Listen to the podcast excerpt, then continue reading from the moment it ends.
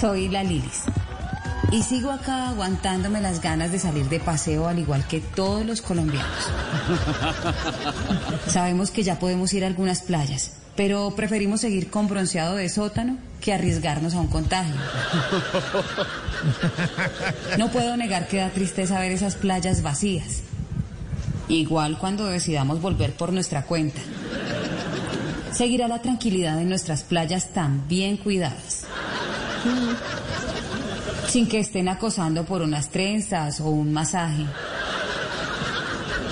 Sin cobrar más por unas ostras.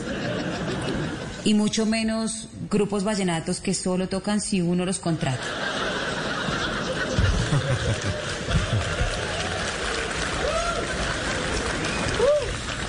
Me encanta cómo estamos manejando todo.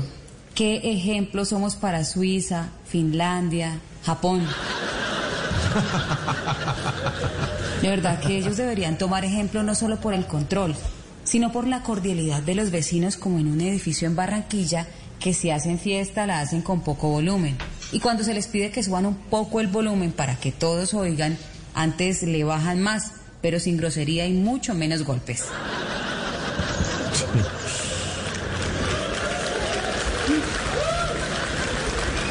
Bueno, ¿y qué tal les parece los autocultos? Maravilloso. Porque si no tienen cómo dar el diezmo, pues dejan el carro allí. Además, no es nada discriminatorio. Porque si no tienes carro, fijo le dices al taxista que te espere una horita y de una. Es más, él por allá sí va. De verdad que no hay nada como mi patria. Con una justicia que actúa igual para todos.